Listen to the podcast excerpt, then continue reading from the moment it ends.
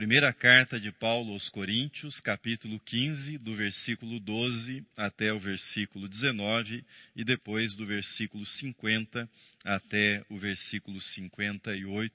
Então, certa vez um senhor de cabelos brancos, a face marcada pela passagem do tempo, estava assentado na cadeira, numa sala, segurava em suas mãos uma Bíblia e, através das lentes do óculos que usava, conferia atentamente, linha por linha, da Bíblia que tinha em suas mãos.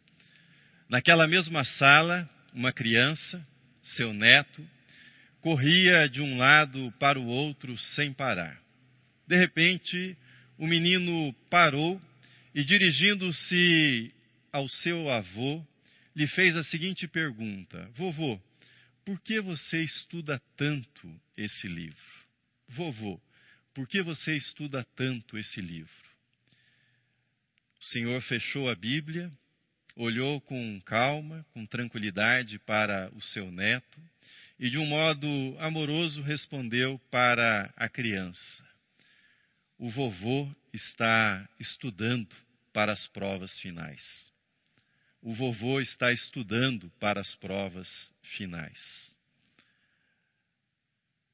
Faz parte da percepção geral de que este livro, que nós estamos chamando nessa série de O Livro da Esperança, trata do tipo de esperança que não se acaba quando os olhos se fecham, em definitivo, para a vida nesta terra. Este livro, que nós chamamos de o livro da esperança, nos fala de uma esperança que não morre quando aquela linha no monitor cardíaco, que é marcada por picos, quando aquela linha se transforma numa linha horizontal, contínua. É a nossa convicção de que a esperança não morre quando isso acontece. Por séculos, cristãos se colocam ao lado de uma sepultura e repetem as palavras de Jesus: Eu sou a ressurreição e a vida. Quem crê em mim, ainda que morra, viverá, e todo aquele que vive e crê em mim não morrerá eternamente. Crês isto? Disse Jesus.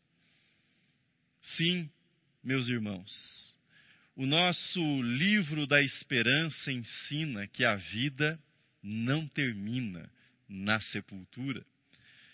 É, portanto, uma esperança, essa esperança da qual este livro fala, uma esperança que não se resume a esta vida terrena, uma esperança imperecível, uma esperança eterna, é uma esperança para a vida e para a morte, e para a vida que começa depois da morte física, da morte terrena, portanto, uma esperança de vida eterna.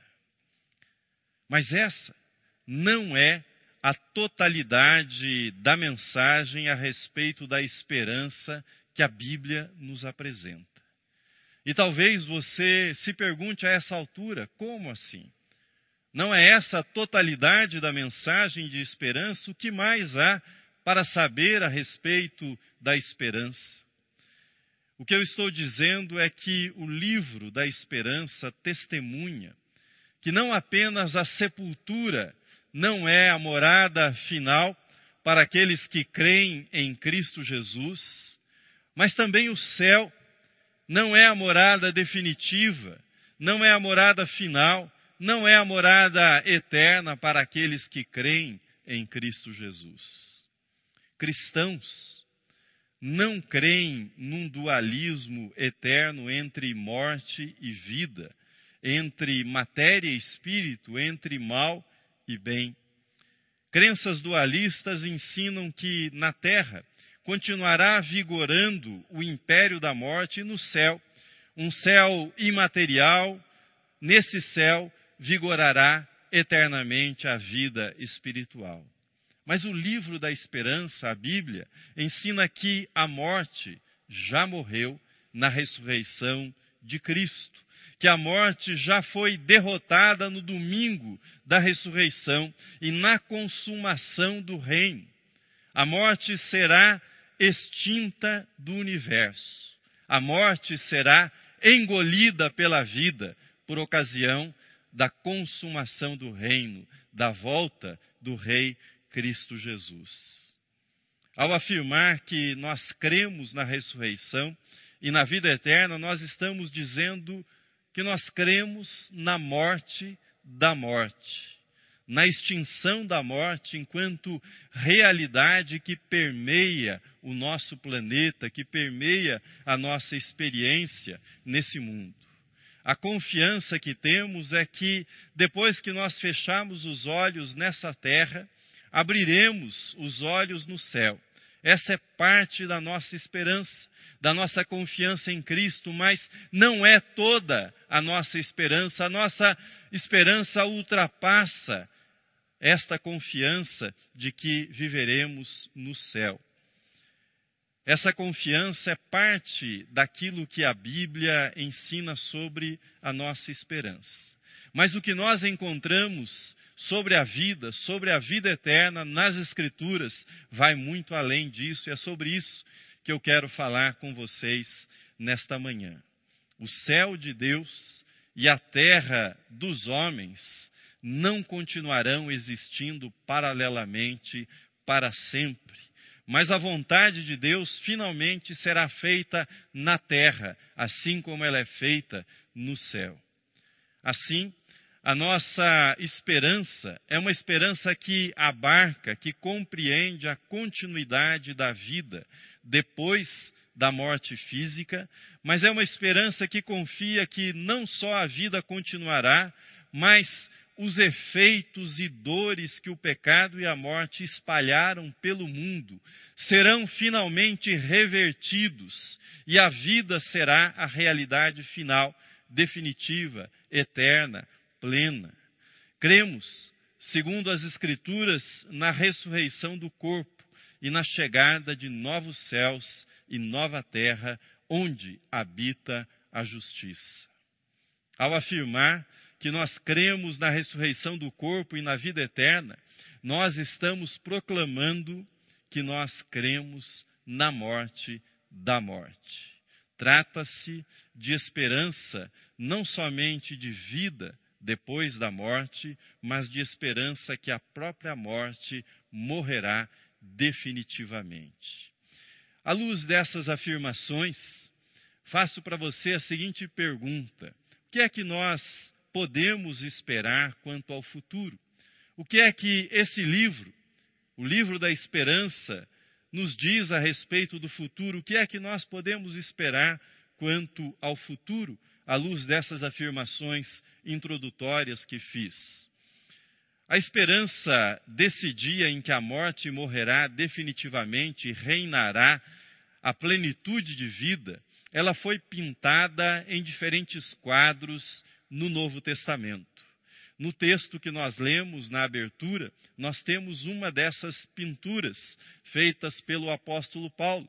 Mas nós encontramos uma outra pintura a respeito da nossa esperança quanto ao futuro. Por exemplo, na carta aos Tessalonicenses, na primeira carta, no capítulo 4, a partir do versículo 13, encontramos um outro quadro uma outra pintura dessa esperança na segunda carta de Pedro, a partir do capítulo terceiro, e encontramos inúmeros flashes no livro do Apocalipse. Finalmente, a pintura do quadro final, belíssimo, feita a partir do capítulo 21, onde há o anúncio triunfante de que já não há mais morte, já não há mais luto, já não existem mais as lágrimas, já não existem mais as dores, mas a vida em Deus e a vida com Deus dominará todo o universo, toda a criação. A Bíblia do Gênesis ao Apocalipse conta muitas histórias. Mas todas essas histórias que são contadas na Bíblia, do Gênesis ao Apocalipse, elas estão unidas, estão atadas por um único fio narrativo. E esse fio é a vitória da morte em Cristo Jesus, na obra, na ação redentora de Cristo Jesus na humanidade. Essa é a história que une as demais histórias que nós encontramos nas Escrituras. O que temos? O que temos a respeito do futuro são pinturas da esperança. Portanto, não devemos incorrer, incorrer no erro, não devemos incorrer na tolice da literalidade de detalhes ou no estabelecimento de um cronograma para o dia que pertence somente aos desígnios do Pai.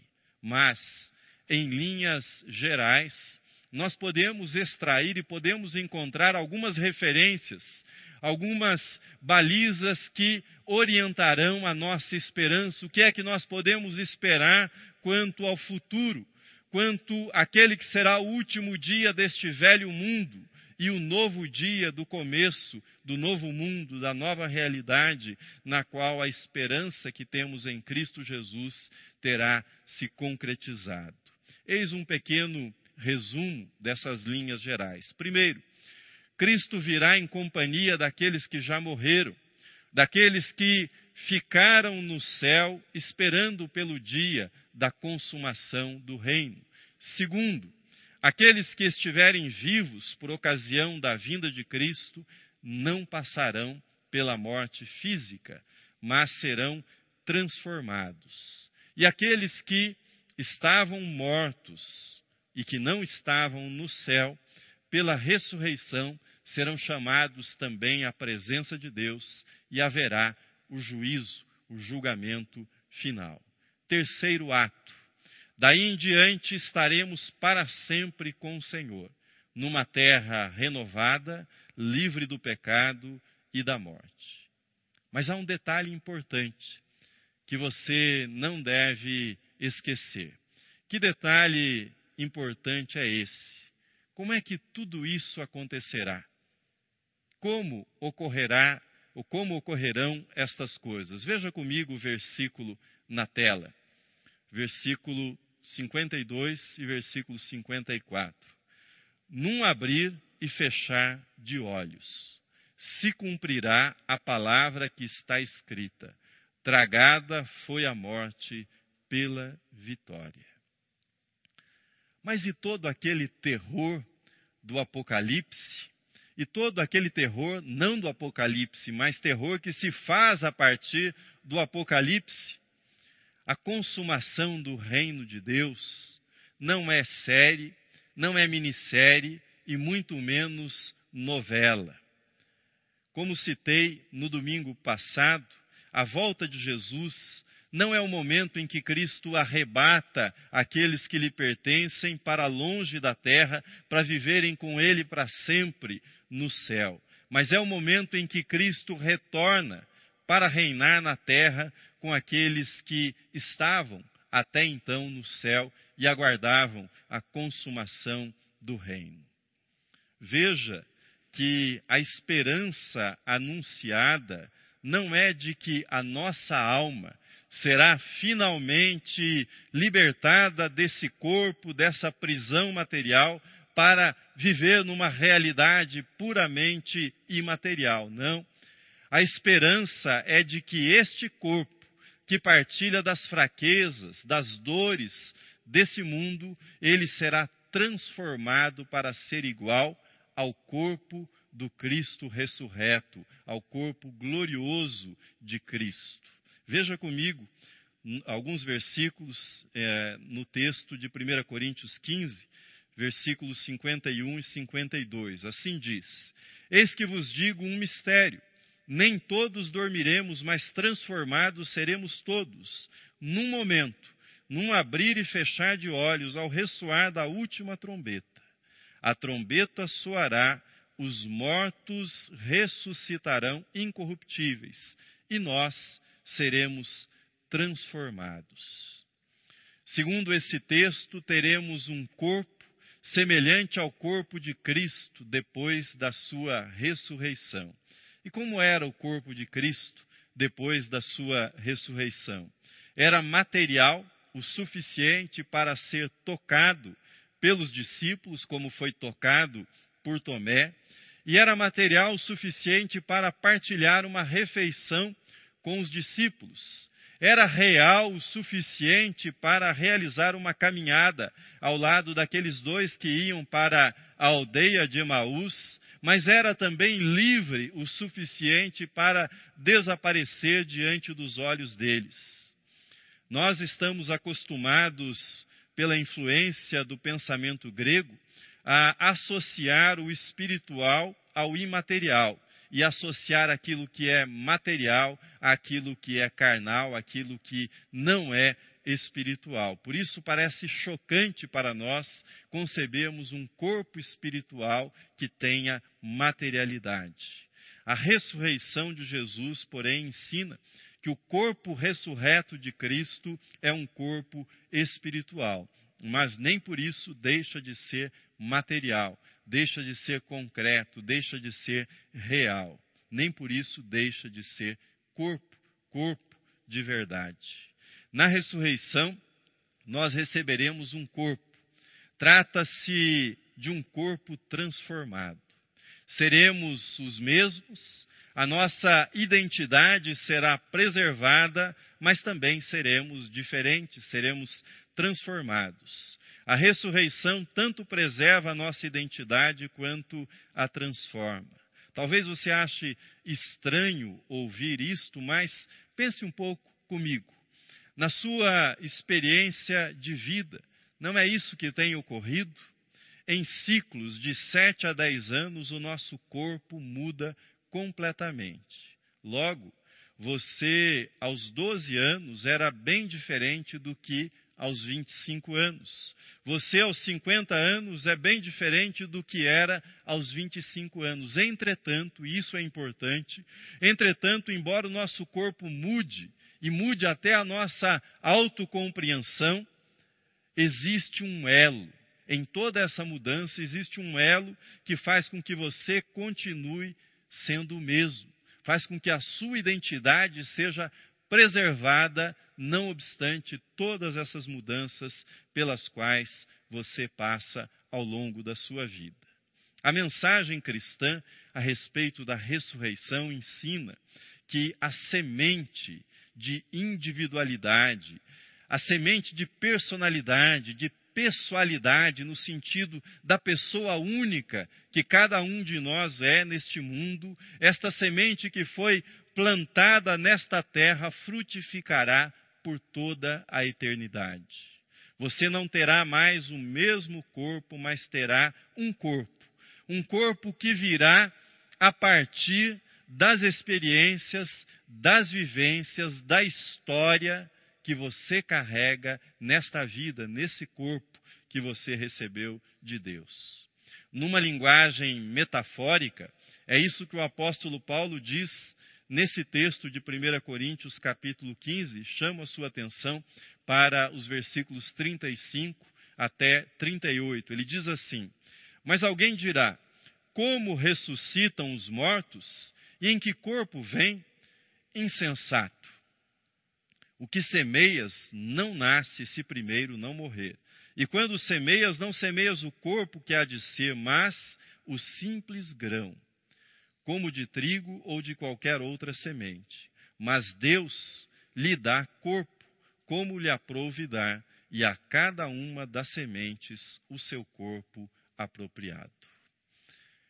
Agora que examinamos o que nós esperamos do futuro, há uma segunda questão que nós devemos tratar a respeito da nossa esperança. E a segunda questão é a seguinte: como devo, como devo viver a partir dessa esperança? Qual deve ser a minha atitude nesse mundo a partir desta esperança que eu tenho em Cristo Jesus? O apóstolo Paulo termina esse capítulo extraordinário, esse capítulo da primeira carta aos Coríntios, capítulo 15. Ele termina esse capítulo extraordinário sobre a ressurreição, sobre a morte da morte, com a seguinte exortação que você tem aí na sua tela. Diz o apóstolo Paulo: Portanto, meus amados irmãos, sede firmes, inabaláveis e sempre abundantes na obra do Senhor, sabendo que no Senhor o vosso trabalho não é vão. A esperança que temos a respeito do que Deus fará no futuro e sobre, é, e sobre o que Ele realizará em nós nesse futuro, sobre como será esse futuro com Deus, essa esperança que nós nutrimos a respeito das coisas futuras, das realidades futuras, essa esperança influencia profundamente as nossas ações. De algum modo, a esperança que nós temos a respeito do futuro está intimamente ligada, entrelaçada com a nossa ética, com a nossa conduta, com as nossas ações neste mundo. E não é preciso ser um especialista na história das ideias religiosas para perceber como muitas vezes a crença, por exemplo, no céu foi utilizada como uma espécie de anestésico para que aqueles que sofriam neste mundo não se revoltassem. Por exemplo, os escravos não se revoltassem contra os seus opressores, não se rebelassem, na expectativa de que seriam finalmente recompensados quando chegassem ao céu. No que diz respeito ao meio ambiente, tema que eu mencionei na mensagem de domingo passado, quando dei o título para a mensagem Jesus está voltando, plante uma árvore. No que diz respeito ao meio ambiente, isso é igualmente verdadeiro. O raciocínio perverso que se desenvolve é mais ou menos o seguinte: este mundo será destruído quando Jesus voltar e nos levar para viver com Ele no céu. Portanto, podemos, podemos saquear este mundo, podemos poluí-lo, podemos destruí-lo, porque afinal de contas nós vamos viver no céu com Jesus. Mas como vimos, até aqui, o plano de Deus para o futuro é que esta terra seja purificada purificada pelo fogo do juízo de Deus e que haja uma terra renascida para a vida e vida em abundância. Portanto, o céu não é a morada final, a morada definitiva para aqueles que creem em Cristo Jesus. Mas a pergunta que nós devemos nos fazer então é a seguinte: o que é que deveria mudar na minha atitude como seguidor do Cristo ressurreto diante dessa informação? O que significa, nesse contexto, ser firme, inabalável e abundante na obra do Senhor? Qual o significado dessas palavras?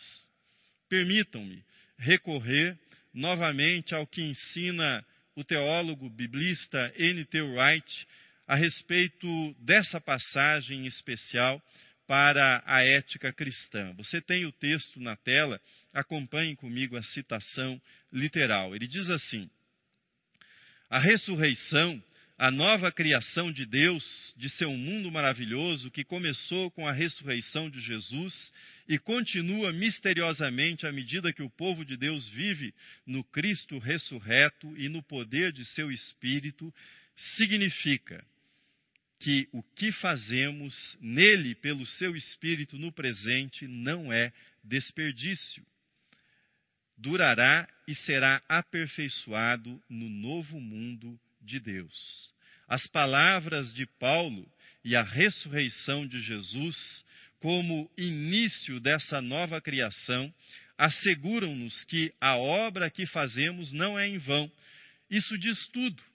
Esse é o mandato que precisamos para todo ato de justiça e misericórdia, todo programa de ecologia, todo esforço para refletir a imagem de Deus para a sua criação como mordomos sábios. Fecho aspas nessa citação. Todo cuidado, todo esforço para cuidar do planeta será abençoado e preservado por Deus, será incorporado na nova criação.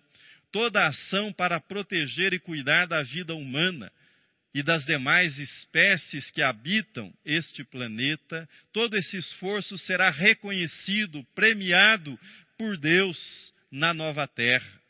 Todo o trabalho para preservar a vida das pessoas e enfrentar as ameaças de morte que são provenientes das mais diferentes fontes terá o reconhecimento de Deus no mundo futuro.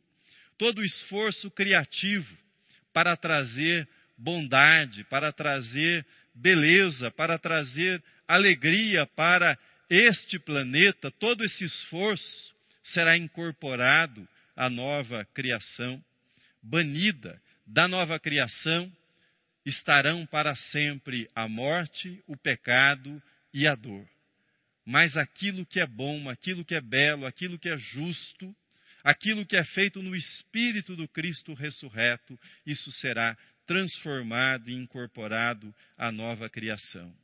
Essa visão de futuro muda, ou pelo menos deveria mudar, o modo como nós vemos a nossa Terra, o nosso planeta e o significado do nosso trabalho nesta Terra. Pretendo tratar nas mensagens seguintes sobre nossa esperança quanto ao trabalho, quanto à economia, quanto à política, quanto à sociedade, ou seja, a nossa esperança quanto ao modo de vida nesse mundo no qual nós estamos. Mas, por ora, sobre essa conexão entre aquilo que nós fazemos e o mundo futuro, o mundo pelo qual nós ansiamos, eu assinalo o que disse um outro teólogo que esteve há pouco tempo aqui entre nós, visitando o Brasil. Veja na tela o que esse teólogo, Miroslav Wolf, afirma. Diz ele: Nós trabalhamos com Deus e Deus trabalha por nosso intermédio. Tomamos decisões em salas de reunião, de reunião da diretoria, viramos hambúrgueres no McDonald's, limpamos casas, dirigimos ônibus, publicamos livros e proferimos palestras. E fazendo isso, trabalhamos com Deus e Deus trabalha por nosso intermédio. Não se poderia atribuir dignidade maior ao nosso trabalho. Finalmente, Deus garante que nada do que é verdadeiro, bom e belo em nosso trabalho será perdido. Em Deus, tudo o que fizermos cooperando com Ele será preservado. No mundo futuro, nosso trabalho não desaparecerá nós seremos seguidos pelas nossas obras, como está escrito no livro do Apocalipse, capítulo 14, versículo 13. O trabalho de cada um de nós é, portanto, uma pequena contribuição para a grande tapeçaria da vida que Deus vem tecendo, assim como Deus criou o mundo, está redimindo o mundo e consumará o mundo. Este é o significado supremo do nosso trabalho. Termino. Meu propósito nessa mensagem de hoje é que você perceba o alcance, a extensão dessa esperança que nós encontramos nesse livro, que nós chamamos de o livro da esperança. Que você perceba o alcance da esperança que nós temos em Cristo Jesus. Em segundo lugar, que você perceba as consequências éticas dessa esperança, de viver segundo essa esperança que nós temos em Cristo Jesus. E em terceiro, que você tome uma decisão ao lado do reino de Cristo, ao lado de Cristo, ao lado do reino da vida e não do reino da morte, da destruição que essa esperança grandiosa que nós temos em Cristo Jesus, que essa esperança o mantenha firme, que essa esperança faça com que você esteja inabalável diante de todas as contrariedades e ameaças de morte. Que essa esperança faça com que as suas ações, que, com que as suas obras neste mundo sejam abundantes. Mas, preste atenção, isso é importante. A obra do Senhor no mundo, a obra principal de Deus, é vencer a morte, é a vitória sobre a morte. Sabemos que não criaremos um mundo perfeito antes da volta de Jesus Cristo, mas em cada lugar, em cada local onde a morte é enfrentada, onde a morte é combatida e a vida é estabelecida. Não só estabelecida, mas a vida é cuidada, a vida é apreciada, a vida é amada. Neste lugar, onde isso ocorre, nós cravamos a bandeira do reino de Cristo, a bandeira do reino da esperança, do reino da vida eterna. Que Deus o ajude, que você seja firme, que você esteja inabalável e que a sua contribuição seja abundante para o reino da vida, da vida plena, da vida eterna em Cristo Jesus. Amém.